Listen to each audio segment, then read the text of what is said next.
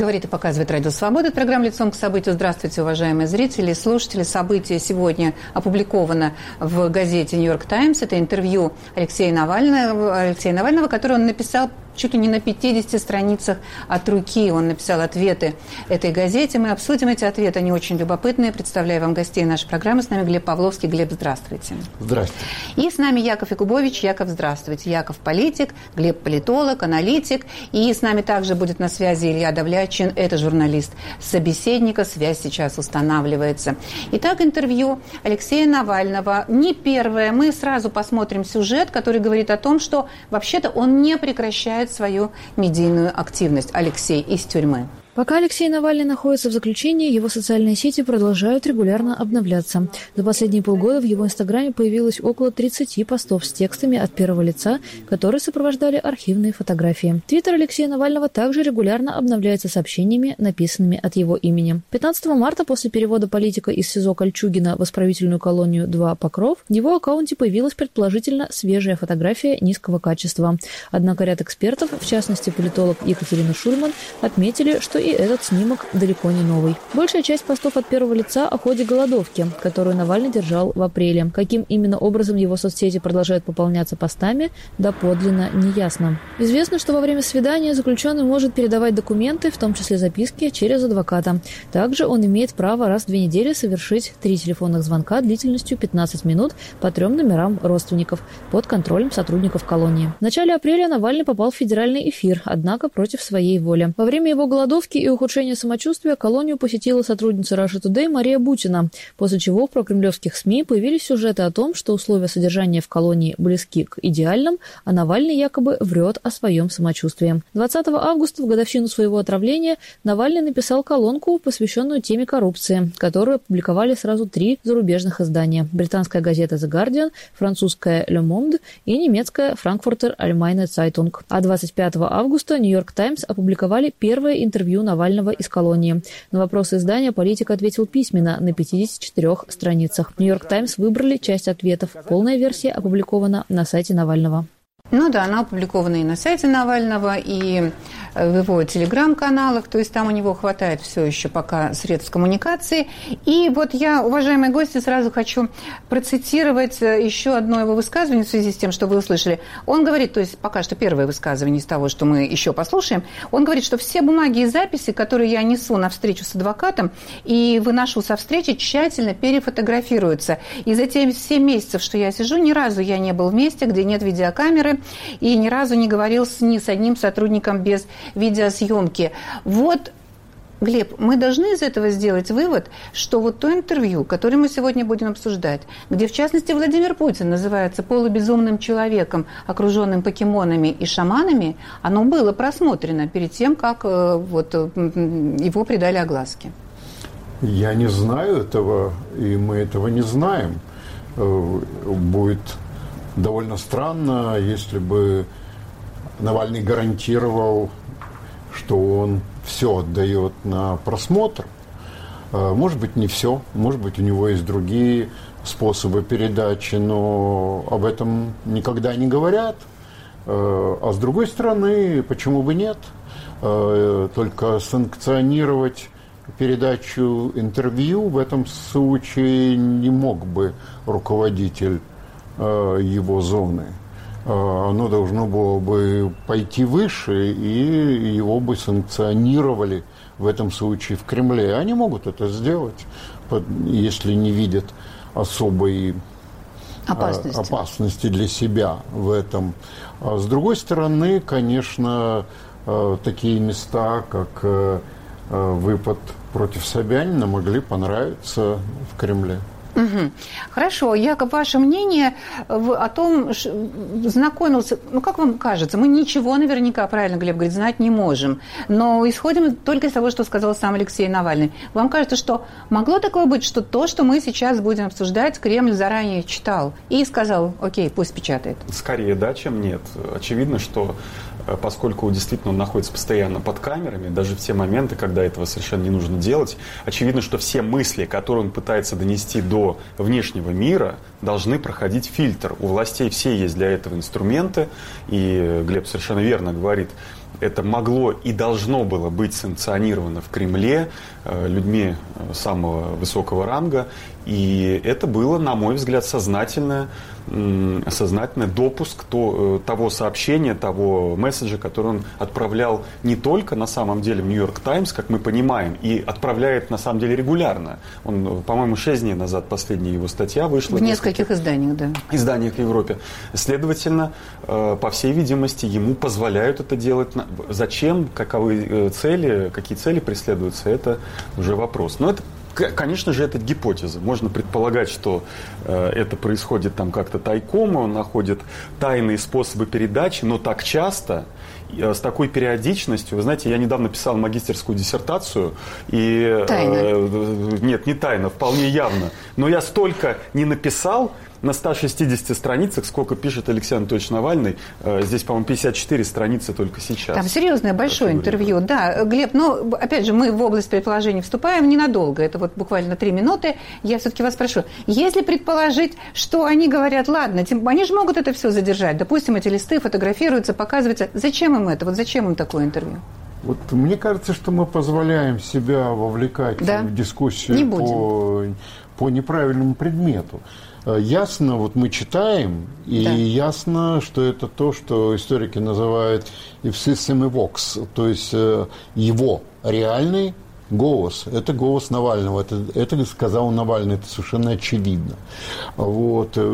А вместо этого, если мы будем обсуждать, не будем, не будем. по каким соображениям... По каким соображениям мы, мы это услышали. Это, да, эти да, соображения да. сопровождали всю деятельность Навального а почему он, он говорит, говорит а почему он вообще живой да, да, да. и тому подобное. А почему, почему он не сидит? А почему да. Собянин в 2013 году э, не только допустил, но и помог ему участвовать в выборах в мэрию, после которого он стал человеком, э, который может ссылаться на треть голосов избирателей. Вот почему это другой вопрос, строго говоря, не имеющий отношения не имеющий. к Навальному. Ни к Навальному, а ни к его пытались тексту. отравить? Нет, это немножко уже... Нет, это мы вот. уже понимаем. Нет, нет, это... нет, извините. Вот как раз это вопрос, почему его пытались травить, он как раз ответ имеет. Почему мы представляем, почему. А вот почему не пытались а, бы. нам проще понять, почему его пытались отравить, чем почему он живой. Мне я никогда не любил эти ладно, дебаты. Ладно, я и сказала, что три минуты мы посвящаем того, почему мы вообще читаем это интервью. Самое главное было зафиксировать, что это его голос. Я совершенно с вами согласна. Это, поэтому это очень интересно обсуждать. Это его реальный голос, в отличие от фейкового интервью, которое за неделю до этого появилось на вот каком-то портале Ура.ру, которое якобы взяла журналистка, которая никогда его не видела, и которая появилась в грузинском издании. Бог знает, что за история. Вот Кстати, был... есть простой способ, э, простой критерий проверки э, этого вопроса за передачу, нелегальную передачу текстов немедленно наказывает администрация. Причем э, тяжело наказывает, наказывает помещением в, так сказать, в этот в бур, как его называют теперь не знаю, короче говоря, во внутреннюю тюрьму, э, в карцер.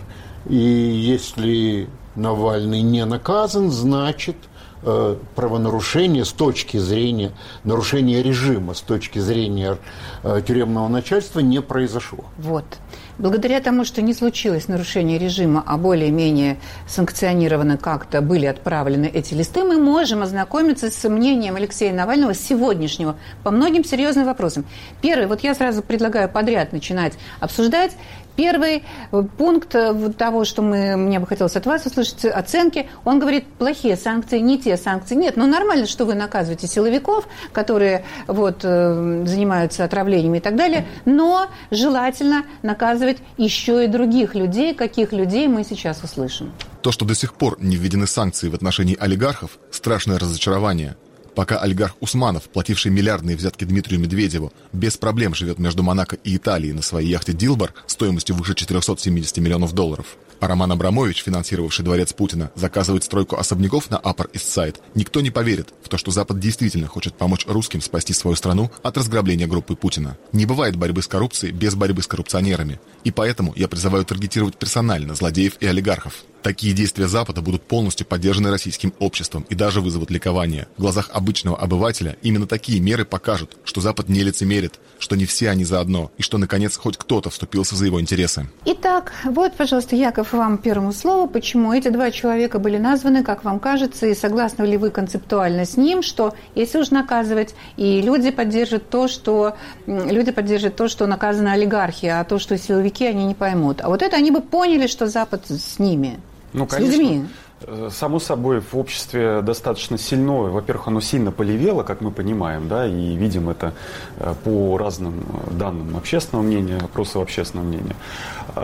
Люди, конечно, олигархи для людей гораздо более серьезным смысле э, отрицательный, негативный образ имеют, чем какие-то силовики абстрактные. Потому что если вот э, задать вопрос, кто такие силовики? Обыкновенному рядовому гражданину, он сильно-то не поймет. Но он скажет, ну, наверное, какие-то э, полицейские, какие-то ФСБшники или еще кто-то там, кто осуществляет надзор. А олигархи имеют конкретные фамилии. Конкретные э, две из них озвучены были в э, этой статье, но я, я не могу, я, у меня правда нет э, версий и гипотез, почему именно эти два человека были названы. Я думаю, что это отсылка к фильму возможно, да, возможно, нет. Вернее, к двум фильмам получается. Нет, там прямо что... прямая ссылка. Он говорит, человек, который Медведеву взятку давал. Ну, это один фильм. Да, а... За который он уже, собственно, все суды уже проиграл за эту да, взятку. А да. по поводу Абрамовича это второй. Ну, вот да. я, я предполагаю, что это, так сказать, вот, вот, вот такая история. А, почему туда не попали другие фамилии, у меня версии нет, но а, то, что он действительно сейчас пытается обратить взор избирателя накануне выборов именно на олигархов, а не на силовиков, при этом он э, дополняет, мы же не все сказали, э, мы забыли о том, что он сказал, что не надо вводить санкции против вообще российской экономики, поскольку это повлияет на рядового гражданина. Опять же, обращаясь к избирателю. То есть мне кажется, что это посыл был как раз-таки не столько в Нью-Йорк Таймс, сколько на внутреннюю э, публику, на внутреннюю повестку. Хорошо, тогда я спрошу Глеба. Вот подхватывая то, что сказал Яков, не влияют на экономику, санкции, которые не влияют не против российской экономики. Отлично помним, что когда вводили санкции против окружения Путина, Тимченко и Ковальчука, что происходило дальше? Дальше их начинали кормить из бюджета и поддерживать. Бедные и несчастные. Вы же помните, им компенсировали эти потери, которые они понесли за счет санкций. Поэтому насчет того, что вот давайте мы накажем этого э, олигарха, и я это поддержу, тот человек, который помнит, что таким образом этого олигарха просто начинают кормить из бюджета, он, может быть, даже и не поддержит. Тем не менее, тезис, э, человек, любой человек поддержит Запад поймет, что Запад за него, если он накажет Усманова Абрамовича. Что вы думаете об этом? Ну, я, во-первых, небольшой э, сторонник э, политики санкций. Я скорее сторонник э, политики, которую Путин не любит значительно больше, сторонник политики сдерживания. Э, сдерживание, оно взаимно. И оно, так сказать, открыто маневрированию сторон. Вот. Вся холодная война э, прошла э, внутри политики сдерживания. И санкции – это определенная месть, да, это принцип око за око. Э, этот принцип не имеет выхода. Вы э, вводите санкции, обнаруживаете, что не сработали, и вы должны их усилить. А общественность требует ваше – требует, э, где результат. Э, и вот так э, все время идет абсурдное как бы наращивание санкций с стороны Москвы, абсурдные антисанкции, вообще абсолютно бессмысленные. И, и мы в некотором кольце. Что касается э, олигархов, здесь, я думаю, э, и уже того, что народ оценит, оценит. Навальный находится внутри своей концепции. Э, я не готов оспаривать эту концепцию. Эта концепция сводится к тому, что надо усиливать раскол в истеблишменте, так называемый раскол элит. Э, и тогда какая-то часть элит э, будет давить, либо будет давить на другую, начнет давить, либо даже свергнет э, диктатора. А, я думаю, это ложная концепция. Она, она в наших условиях конкретно вообще у нее много есть подтверждений было. А, она предполагает слишком много других факторов, которых здесь нет. Там в Чили, например, э, э, существовало фактор американского давления, прямого зависимости даже Пиночета от американской поддержки, поэтому ему пришлось уйти, когда ему отказали в поддержке другая часть его хунты. Здесь этого нет. Э, здесь этого нет совсем. Само выражение олигархии преувеличивает значение э, власти этих людей. У них нет власти никакой. И в этой системе строго говоря, вот он говорит там кошельком путь, кошельком Путина Путин может назначить любого, любого, без исключения предпринимателя в России. Он может назначить э, э, директоров Яндекса, и они никуда не денутся. Э, вот сейчас э, было сказано что, послом нашим, что Россия готова помочь значит, Талибану развивать экономику Афганистана, значит, сказать, и российский бизнес этим может заинтересоваться. Мы знаем, как он заинтересуется. Скажет заинтересоваться. Позвонят да, да, да. Э, бизнесмену, и он никуда ему деваться, он заинтересуется. Да. Вот поэтому, уже поэтому это не работает. Эти люди, если и были олигархами, то в какой-то другой геологической эпохе. Они давно являются просто зависимыми. Просто от, денежные солдаты. К, от э, крупными предпринимателями, да, которые, э, которым говорят, сколько будет стоить продолжение их существования как можно в этой ситуации Вычленять. санкциями повлиять. Нет, вы, вычлените, пожалуйста. Любого. Можно. Конечно, все справедливо было сказано и по поводу Усманова и Дерипаски, а э, как вы, э, э как вы измените ситуацию, там, помешав Усманову да. выезжать на яхте. Но он будет просто изменить маршрут яхты, например. Возьму другую вот. яхту. И потом да. здесь присутствует э, все-таки вот это русское, очень русское предположение, что э, суд не важен, э, что можно просто указать, угу. вот такой-то виновен. Угу. А, а западный суд может с этим не согласиться. Вот в чем дело. Деньги, которые точно известно – украл Янукович, эти деньги до сих пор не вернулись. В основном там какие-то копейки вернулись. Вот, потому вот что... те самые знаменитые 3 миллиарда вы там имеете много, в виду от России? Нет, там много нет. Я, не, я говорю уже не о российских, не а о российских, российских забудем. Хорошо. Забудем, мы их не увидим Хорошо. никогда, как, как миллиарды Каддафи. А вот э, э, огромные деньги действительно исчезли через этого человека, гигантские. И что? И ни один суд, пока западный, не вынес окончательного вердикта по этому вопросу. Так что я думаю, что здесь мы попадаем в новый тупик – угу. с этой вот идеей с этой персонализации. Идеей. Персонализация. Э, с нами Илья Давлячин. Илья, здравствуйте. Илья, корреспондент э, отдела расследований собеседника. Илья, вот что вы скажете как профессионал по, именно по этим людям, по этой части, об, этом, об этой идее, что нужно наказывать кошельки, и об этих двух именах, которые привели, перевел в пример Алексей Навальный, Усманов и Абрамович. Самые ли это жирные кошельки? Да, добрый день. Ну, я, знаете, частично согласен с Глебом Олеговичем в том, что, ну, окей, вы вводите санкции против Алишера Усманова, там, Романа Абрамовича, неважно, против кого угодно. Это никак не будет, ну, то есть это немножко уменьшит их сферу интересов там на Западе, но а, в целом не сильно отобразится на ситуации в России. Ну, допустим, мы знаем, что а, Евросоюз ввел санкции против Владимира Соловьева, хорошо нам известного. Но в то же время мы э, прекрасно знаем, что это никак не помешало его, э, одной из его фирм получить многомиллионный контракт от Сбербанка. Стоп, стоп, подождите, вы перепутали его, наверное, все-таки с Киселевым Дмитрием. Против Соловьева не вводились санкции. Иначе бы он кричал уже об этом 100 часов в сутки, мы бы просто оглохли от этого крика. Судится пока что с Евросоюзом Киселев. Окей, может быть, может быть, я ошибаюсь, но а, тем не менее у Киселева мы знаем, что есть а, дача в Крыму, а, дача довольно неплохая, и тем не менее и зарплаты здесь тоже а, не самые маленькие. Окей.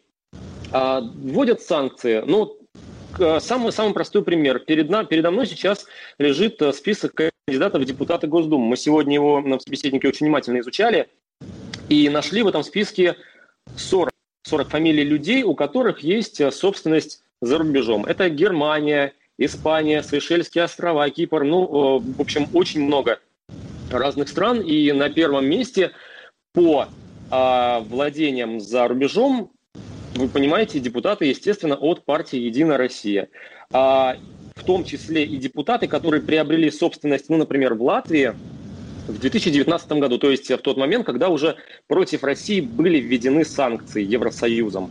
Но это никак не остановило людей от приобретения собственности за рубежом. Поэтому, на мой взгляд, а, секторальные санкции или полные санкции никак не помешают этим людям а, заниматься, ну, продолжать заниматься тем, чем они занимаются, и получать господряды здесь на совершенно непонятных условиях. Мы, например, до сих пор не знаем, как а, распределяются господряды Росгвардии. Кому даются а, подряды Минобороны? В свое время мы а, изучали и узнавали, что Минобороны отдает подряды фирмам, связанным с Евгением Пригожиным, а, и она строит военные городки. Спустя несколько лет все это засекретили. Мы не знаем сейчас, как распределяются господряды этих ведомств. И что с этим делать, ну, совершенно непонятно. Окей, будут введены санкции, они точно так же будут раздавать подряды здесь на непонятных основаниях, мы никогда не узнаем, кто их получает. Вот и все. Спасибо, Илья. Понятно мнение гостей, что эта идея, так, она все-таки, Глеб, ну я коротко уже вас спрошу, а вот хорошо, сама идея, мы ее обсудили, что она не, не очень э, там точная, но вот когда он говорит, что люди, люди скажут, если вот санкции объявите против богачей, люди скажут, Запад за нас, действительно ли так скажет? Нет, ну это, я не знаю, во-первых, Запад, э, Запад за нас, это немножко анекдотично звучит. Я думаю, что... Ну, за нас, за людей, в смысле, за народ русский. Я за думаю, народ. что э, люди, э, граждане России точно не будут сочувствовать, безусловно, не будут сочувствовать э, миллиардерам, которые попали в сложное положение на Западе. Независимо от причин, по которым они попали. Просто потому что эти люди воспринимаются как несправедливо богатыми. А почему они воспринимаются как несправедливо богатыми, это уже отдельный долгий вопрос. Это складывалось не в один год. И не только, и даже не в первую очередь не в связи с Путиным. Ну, в общем, точно то, что сочувствия вот. они не дождутся. Да, они а насчет поддержки это уже...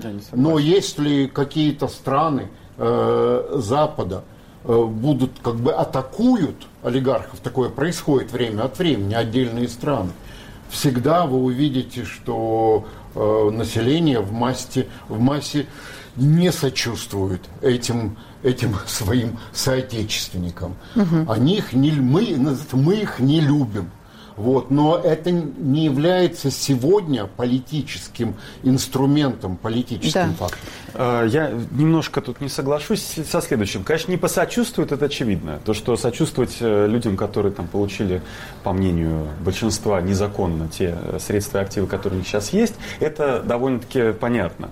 А вопрос в другом то, что предъявляется, ну, грубо говоря, предъявляется сейчас Алексею Анатольевичу, что он такой, и, кстати, не только ему, а многим людям, которые э, либо являются политзеками, либо политэмигрантами, что вы такие сики, да как же вы можете, значит, обращаться к Западу с тем, чтобы против нашей страны какие-то санкции предатели, принимались. Предатели. Ну, Вы да, же предатели, черт да, бы вас да. побрал. И Алексей Анатольевич им отвечает, да. ну нет, ребята, я против того, чтобы санкции вводились против конкретных ну, да, А вот против вот таких-то, таких-то, таких-то да. фамилий, которые построили дворцы, хорды там и так далее, да. вот я против них. Да. Мне кажется, это как раз-таки вполне обращенный к избирателю, к электорату понятно. посыл. Да, понятно.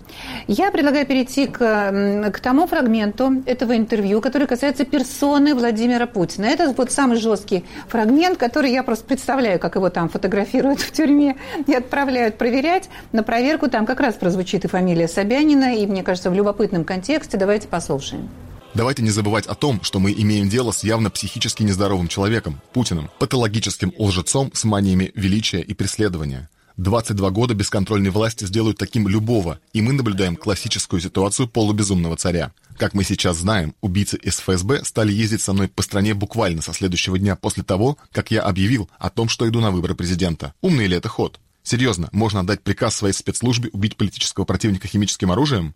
Так себе идейка. Но Путин сделал это потому, что одержим какими-то своими страхами и идеями. Вы же знаете, что в Кремле официально трудятся астрологи и шаманы. Путин помешан на оккультизме и ходит с красной ниткой на запястье. Тоже ничего удивительного. Типичный признак деградации и разложения при абсолютной власти. Вот мы пытаемся строить какие-то рациональные версии, а на самом деле когда-нибудь выяснится, что президент России принимает решения на основе советов какого-то старца из леса. Или покемона. Не надо преувеличивать его популярность. Цифры соцопросов значат мало в авторитарной стране. Путин — это политик, ни разу не участвовавший в дебатах. Он боится неподготовленных вопросов. Вот на днях он выступал перед рабочими Башкирии. Так выяснилось, что все эти рабочие – местные чиновники, на которых надели форменные комбинезоны. Путин не вечен ни физически, ни политически. Он может быть смещен протестами и революцией, отстранен от власти путем переворота, который легко устроит кто-то вроде мэра Москвы Собянина, сконцентрировавшего в своих руках огромные медиа и денежные ресурсы, контролирующего половину кадров Кремля. Рейтинги министров Шойгу и Лаврова гораздо выше путинских, и они легко могли бы стать частью внутриэлитного конфликта. Но главное в том, что режим Путина – это историческая случайность, не закономерность. Выбор коррумпированной семьи больного Ельцина. Рано или поздно эта ошибка будет исправлена, и Россия пойдет по демократическому, европейскому пути развития. Просто потому, что этого хочет ее народ. Насчет того, что этого хочет народ, мы обсудим следующим этапом. А вот первым я бы хотела, чтобы, Глеб, вы сказали, насколько адекватно э, Алексей Анатольевич оценивает Путина. Вот его вот сегодняшнее состояние мозга, окружения, шаманов, покемонов. Но это версия, это версия, безусловно, это версия Навального, он имеет на это право. А, потому что действительно есть вопрос, на который до сих пор действительно нет ответа. А Путин человек э, известен был при восхождении своем, как человек здравомыслящий, э, недобрый, и, возможно, циничный, но здравомыслящий. И действия власти, кремлевской власти а, последних лет, как бы это не подтверждают. Они подтверждают почему, если считать, что Путин принимает все решения. Я просто думаю, что одно из заблуждений в этом. Путин не принимает многих решений, а, и его это очень устраивает. Это тоже усталость, а, связанная с слишком длительным пребыванием у власти, но он уже не может уйти с этого места. Он не может даже э, каким-то явным образом передать часть полномочий, как многие ждали год назад, полтора года назад, во время реформы Конституции, что ну, премьер, э, естественно, вернет к себе, в общем, премьерские полномочия нормальные, да, и Путин получит возможность э, больше, больше, как говорится, плавать в бассейне. Но нет, он не может это позволить, потому что, значит, зная, он, собственно, об этом слух сказал, он знает свое окружение, ближний круг начнет э, перестраиваться э, в направлении другого человека.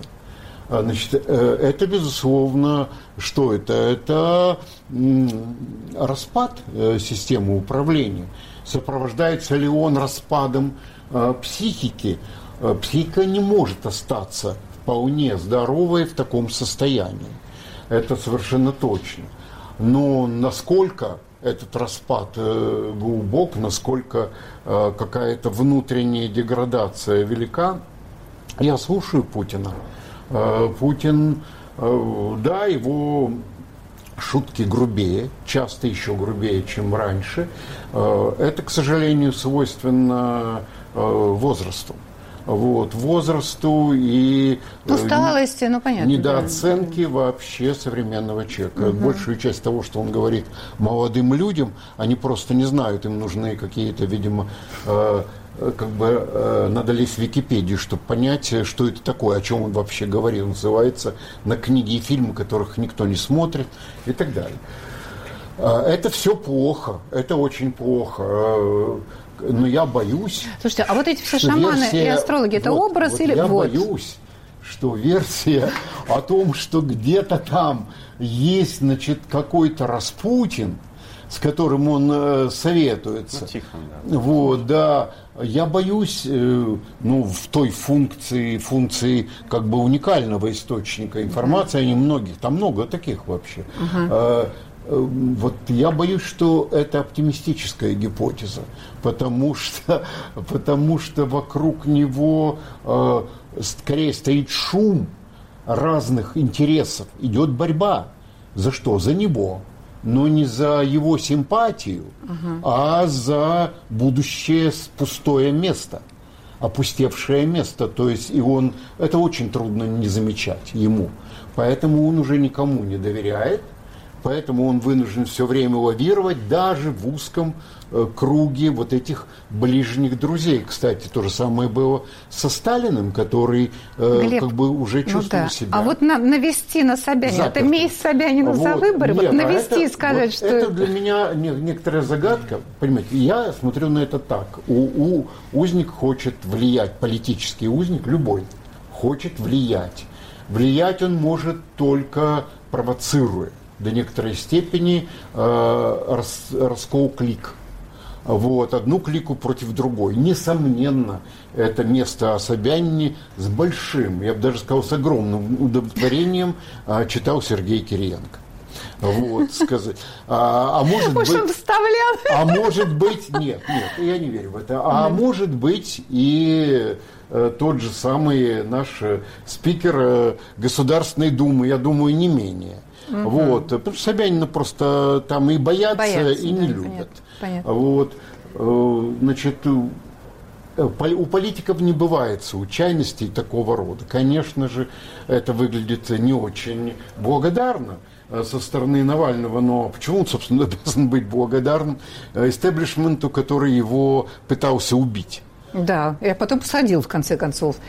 Пожалуйста, Яков, ваше мнение об этом образе Путина? Он с юмором пишет, на самом деле. Вот эти все покемоны, шаманы, это вроде бы даже и в шутку. Там есть еще несколько остроумных моментов. Потом мы обсудим, как он там сидит и смотрит телевизор. Там тоже есть такая веселая, в кавычках, вот со слезами пополам тема. Но что вы скажете об адекватности оценки? Путин немножко не в себе. На него влияют вот эти вот, вот, эти вот силы э, потусторонние. То есть они, конечно, в образе живых людей, но немножко со сдвигом тоже. Что вы думаете об этом? Есть ли в этом элемент правды? Ну, опять, ну или мы, правда вся? Я уже много раз говорил, что мы работаем с неким образом, созданным разными, в том числе и Алексеем да, кстати, да, да, президента. Да. То, как он про... Ну, слушайте, я такую версию не слышал еще. Про, про шаманов. Я про думал, красную может быть, нитку? Он Сергея Кужугетовича имеет? Да нет, вроде. Ну, то есть, а, то да. есть э, может, вот это, да? да кстати, как а, вариант. Но... А почему шамана посадили? Это не просто так. Я это вот значит, тоже... увидели в нем конкурента. Конкурент. Я тоже об этом. Как только я вот прочитала слово шаман, я думаю, то есть бывают плохие шаманы, бывают хорошие шаманы, и дальше начинается битва шаманов. Слушайте, ну я не знаю, это в иносказательном смысле, или он нас вот абсолютно серьезно об этом говорит. Мне кажется, что это сильно девальвирует э, сам, э, сам этот посыл, вот, вот такие вещи, потому что ну сразу это на веру, понятное дело, взять нельзя. Почему? Либо, а? а почему нельзя? А как, откуда он знает? Ну, вот человек, который является Он говорит, все врагом. знают, что красную нитку носит на руке. Ну, может, ему, да, там кто-то повязал нитку. Ну, что, что нитку, а я часы ношу. Ну, теперь что?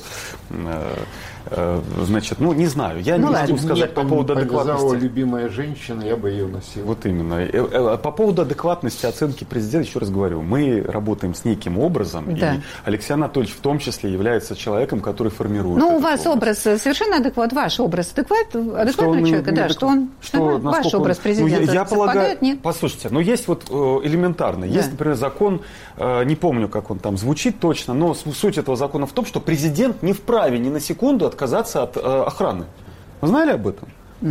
Вот, э, ну, если ты, тебя постоянно, вот его сопровождают видеокамеры там, да. в Покрове, а президента должны сопровождать охрана все время. Он не, ну, я не знаю. И он там... поэтому не может не кукукнуться. Я не, ну, конечно. А. Я просто не представляю себе, как можно да. все время не иметь личной жизни, находиться под чьим-то надзором. И по надзорам вот этих вот людей, которые борются за его э, кресло. Мне, кстати, об этом рассказывал его близкий друг, покойный Миша Лесин, он, который тоже находился одно время, был под охраной ФСО. И говорит, вот ты не прикасаешься к дверям. Даже в Вашингтоне? А, они открываются перед тобой сами и сами закрываются перед тобой. В лифте ты нажимаешь кнопку. Ты не, если тебе что-то протягивают, у тебя это отбирают. Говорят, это шаббат такой вечно. Вот, да. Говорят, они там и кнопки не Он говорил, да. что э, он, почувствовав, что начинает сходить с ума, он раз выторговал себе, один день в неделю он ходил сам на базар и покупал продукты, чтобы просто не, не рехнуться. Переодевший в женщину причем. Вот. При этом всего. нужно понимать, да. что это же огр... ты вообще не знаешь, как жизнь устроена в стране. Вот если тебя постоянно, постоянно ты видишь потем, потемкинские деревни, ага. 10 или сколько там, 14 дней держат людей бедных на карантине, чтобы только с тобой встретились, ты вообще не понимаешь, ну как, конечно, он оторван от реальности. Мы... Совершенно понятно. А ради Хабиров, глава республики Башкирия, даже молился перед тем, как пойти к Путину. а вот там про, про Башкирию, кстати, есть интересный момент, который он, эм, который свидетельствует о том, что Алексей Навальный читает новую газету в заключении. Но это мы еще к этому вернемся. Илья, вам слово. Вот что вы думаете все-таки об этой истории с упоминанием Собянина как особо важного, не то чтобы соперника, нет, боже сохрани, как источник опасности для Владимира Путина? Собянин, вот э, вообще я не очень понимаю, а, окей, Путин уходит. А откуда мы знаем, что на его место не придет кто-то гораздо хуже, чем Владимир Владимирович? И, кстати, а, по поводу Собянина. Мы в последнее время а, от различных источников слышим, что в будущем преемником Путина может стать совсем не Собянин. Его фамилия звучит далеко не в первых строчках. Как ни странно, все чаще мы слышим фамилию Константина Чуйченко как преемника Владимира Путина. А, если кто не помнит, Константин Чуйченко – это сейчас а, глава Министерства юстиции, того самого ведомства, которое, собственно, выносит все вот эти вот решения об иностранных агентах, о нежелательных организациях и так далее и тому подобное. А, но и здесь, опять же, есть какой-то краеугольный камень, потому что мы знаем, что, например, Константин Чученко не очень публичная персона, но при этом известно, что в Великобритании учится его дочь. И вот э, если, согласно тому же самому закону об иноагентах, а, его дочь Анна, ну, не знаю, привезет ему шоколадку из Великобритании, то по закону он должен быть признан иностранным агентом. В этом смысле с Сергеем Собяниным все немного проще, потому что известно, что ну да, у него тут э, дочь владеет квартирой на Рочдельской, у самого Собянина тоже все, в принципе, довольно более-менее известно. Но а, насколько я помню, несколько лет назад он а, заявил, что а, санкции, которые вводятся с западными странами, они не раскалывают, а объединяют. И вот в этом смысле, к сожалению, он, судя по всему, прав. Никакого разъединения в стране не произошло, санкции вводились, вводятся, но коренного перелома не происходит к сожалению. Спасибо, спасибо вам, Илья, за этот комментарий. И теперь я предлагаю вот вернуться к, к заключительной фразе, которая в этом пассаже э, указана, указана, говорю, написана Алексеем Навальным. Заключительная. Рано или поздно эта историческая ошибка случайного Путина будет исправлена, потому что и Россия пойдет по демократическому европейскому пути развития, потому что так хочет ее народ. Хочет ли так ее народ, мы спросили сегодня на улицах Москвы. Вы хотите, чтобы Россия шла по демократическому европейскому пути развития? Я думаю, что свой. Почему? Там что европейские нет. Там и не законы такие, которые нам не подходят. Я считаю так, что азиатские вполне возможно. Мы не Европа, у нас свои ценности, свой, свой путь. И брать их пример нет смысла. Конечно, свой, наш, российский потому что менталитет российского человека никак не подходит ни к азиатскому, ни к европейскому стилю, я думаю.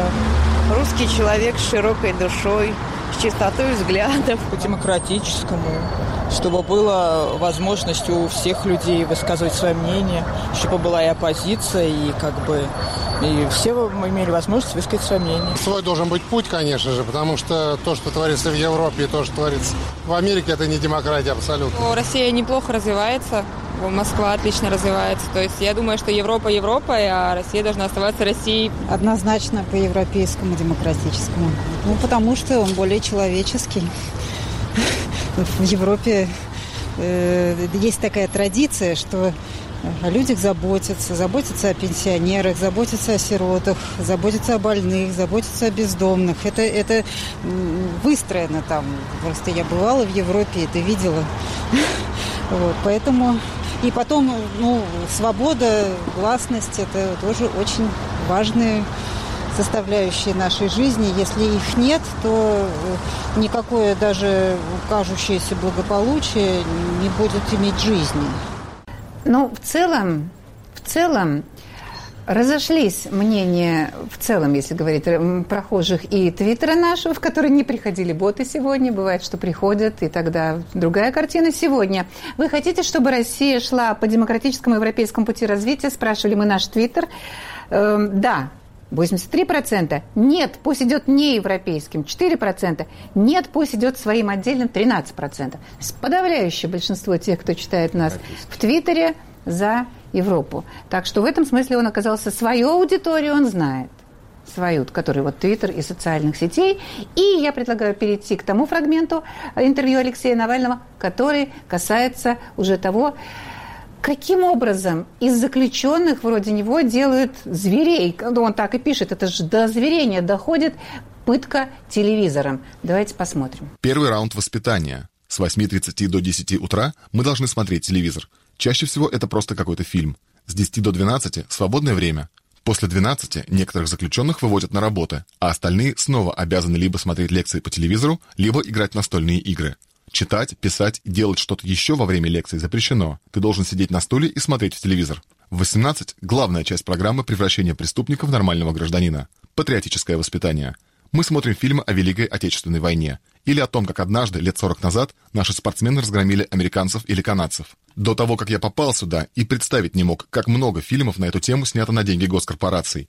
Именно в 18 часов каждого дня мне особенно четко понятна суть идеологии путинского режима, подмена настоящего и будущего прошлым. Реально героическое прошлое, приукрашенное прошлое, полностью вымышленное прошлое. Все виды прошлого должны постоянно находиться в фокусе внимания, чтобы вытеснить мысли о будущем и вопросы к настоящему. В 19.30 мы строимся и идем на ужин, после чего снова обязательный просмотр лекций, среди которых попадаются интересные.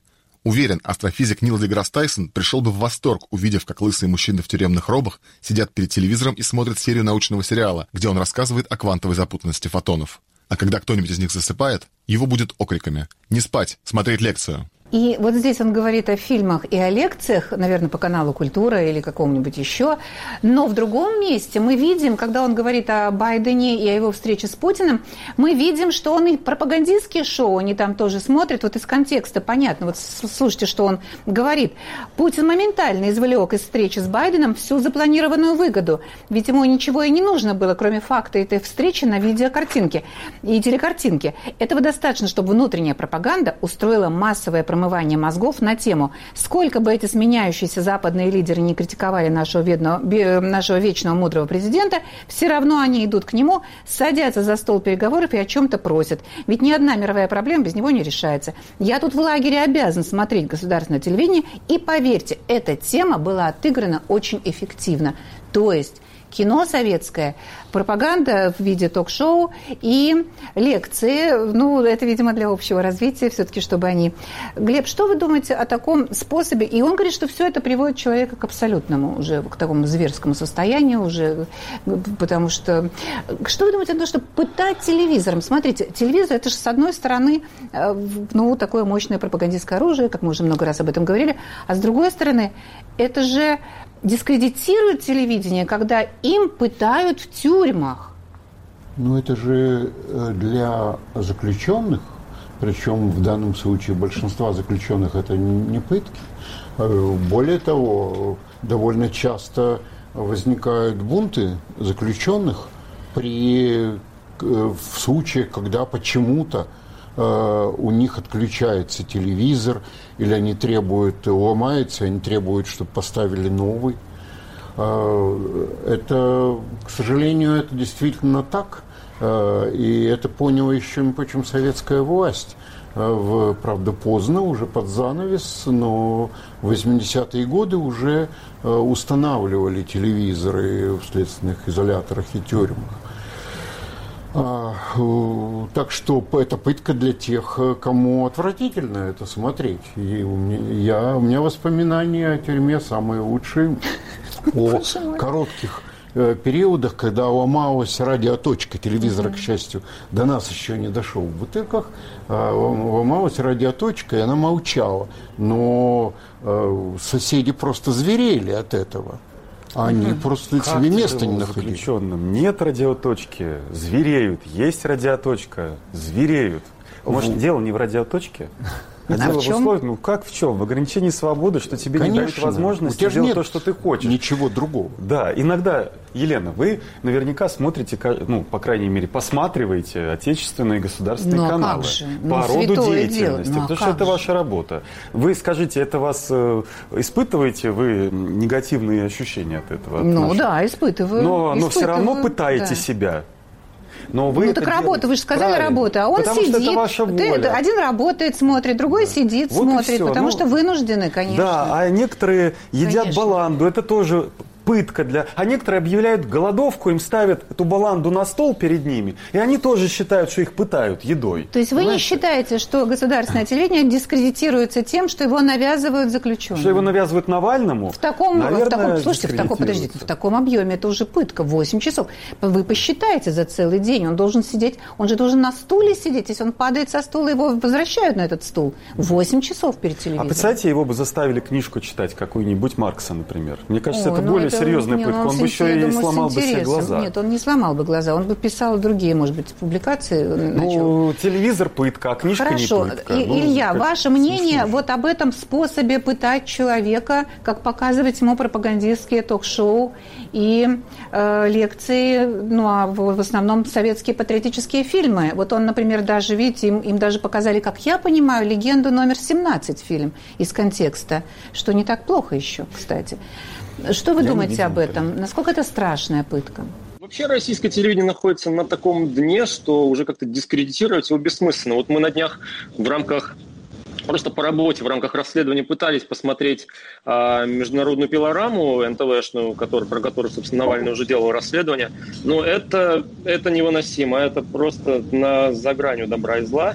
И смотреть это ну, невозможно. Но а, радует, что, я не знаю, я, может быть, сужу по своему ближайшему кругу, а, многие люди перестают смотреть телевидение просто потому, что ну, нереально смотреть 6-7 лет одно и то же. Если ты смотришь сериал, и в нем нет никакого развития, нет никакого сюжета, нет никакой интриги, ну и зачем его смотреть? Вот. И какая логика в этом? Да, м, пока есть альтернатива в виде там, интернета, в виде ютуба, телевидение заведомо будет проигрывать. Даже несмотря на то, что там у ютуберов, блогеров э, гораздо меньше денег, меньше возможностей, все равно это будет э, на голову выше качество, чем вот у того продукта, который производит нынешнее пропагандистское телевидение. Но вы все-таки согласны, что тяжело 8 часов его... э, Невозможно, это просто У невыносимо. нас пенсионеры сидят целый день, смотрят телевизор. Помните Мгм. «Груз 200»? Там, где вот мама этого Журова сидела и смотрела целыми днями телевизор, пила водку. У нас, э, слушайте, ну я, я не знаю, у меня, например, в родители довольно Калифорнии активные. они сидят и смотрят российское телевидение. Они- целый они день. там- Ну, они- Моя мама перестала смотреть уже. Перестала смотреть. Ну, я тоже думаю, что вся Калифорния нас смотрит Калифорния и Нью-Йорк и так далее. Они смотрят YouTube, вот эти вот российские каналы э, показывают свою продукцию в YouTube, в интернете, и они там ее тоже прекрасно потребляют. Уважаемые коллеги, я хочу вам предложить обсудить УК РСФСР 1960 года, о которой вспомнил Алексей Навальный в этом интервью. Меня поразило, до чего точно он это вспомнил. Я, вы знаете, подняла эту статью, и комментарии к ней тех лет, это все настолько современно, настолько молодец, что вспомнил, актуально звучит, что давайте мы эту статью прям услышим, как она формулировалась.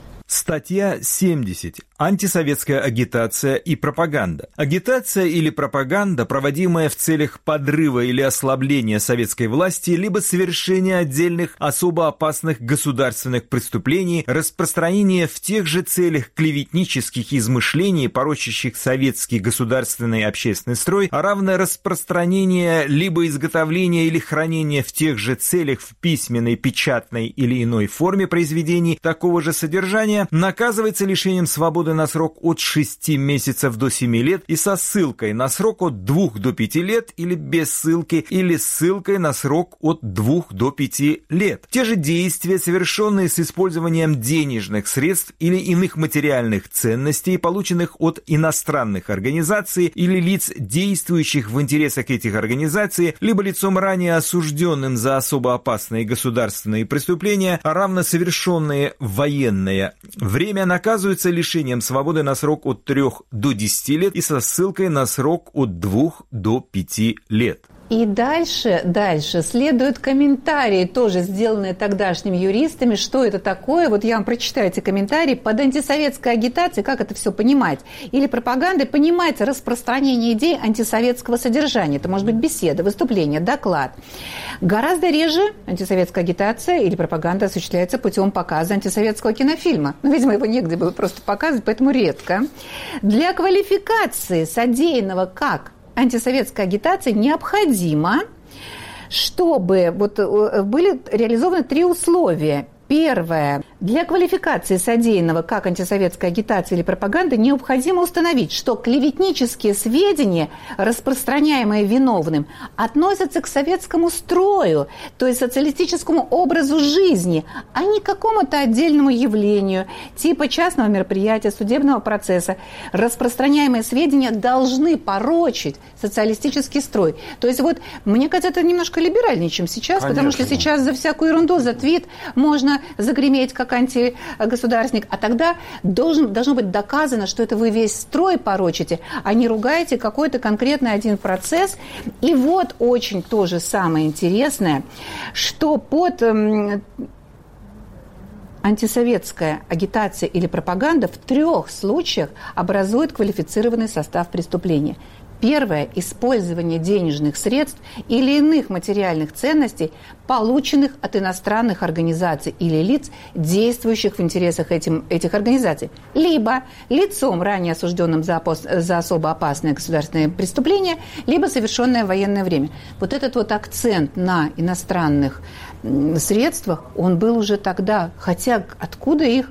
Как вот установить, Глеб, тогда было, что человек из-за рубежа финансировался, спонсировался. Ни денежных же переводов тогда не было. Ну, следствие не сильно парилось.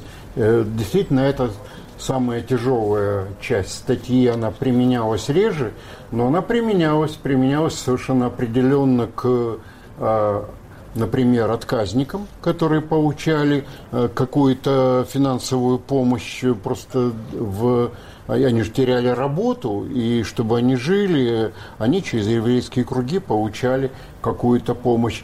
Она использовалась, применялась э, к схеме финансирования через фонд Солженицына, э, который где там, в общем, маленькие суммы, там по 30 рублей, кажется, на человека – Э, уже сидящих, семьи сидящих получали. Вот она применялась, она применялась, но э, она очень тяжелая статья, применялась к немногим. Обычно повторяю, к, к активистам или активистам-отказникам, или к таким э, активистам фонда, самого фонда Солженицына. Он пишет, были. что все идет к тому, что вот мы ее получим сейчас. Похоже уже, что оно Но она была, она была э, как бы актом либерализации прежней 58-й статьи сталинской. Там э, значительно Там меньшие да, да. сроки и меньшие санкции, но в принципе вот сама формула, она с 20-х годов, когда там наркомюстом Курским, а, по-моему, впервые была изобретена, она очень мало менялась. Очень мало менялось, и следствие не парилось, э, э, чтобы доказать э, точно, что ты именно с антисоветской целью это делал. И как раз большее, наибольшее число э, привлеченных было именно за информацию о политических судах. То есть то, что здесь вроде бы как, бы не выводится за скобки, да, да, как бы не подпадает, но похоже, но похоже. Ну, так в каком-то смысле, да, мы принципиальной форме по-прежнему остаемся э, социумом власти, но здесь э, как бы не исключено, что нас ждет еще один извод э, той же формулы в, в будущие времена, в прекрасной России будущем. Мы на этой надежде завершаем программу «Лицом к событию» на волнах Радио Свободы.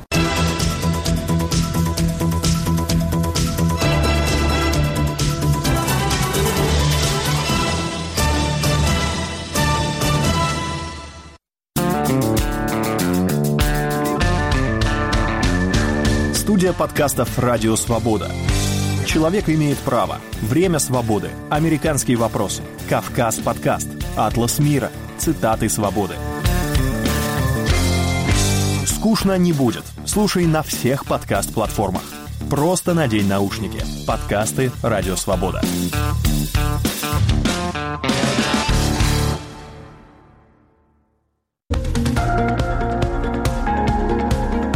Самые интересные актуальные события в блогах и социальных сетях. Споры, шутки, мемы. По понедельникам и четвергам с вами в эфире Аля Пономарева. Цитаты «Свободы». Звуковая версия популярной рубрики сайта «Свободы». В 20.32 с повторами в течение недели. Слушайте «Радио Свобода».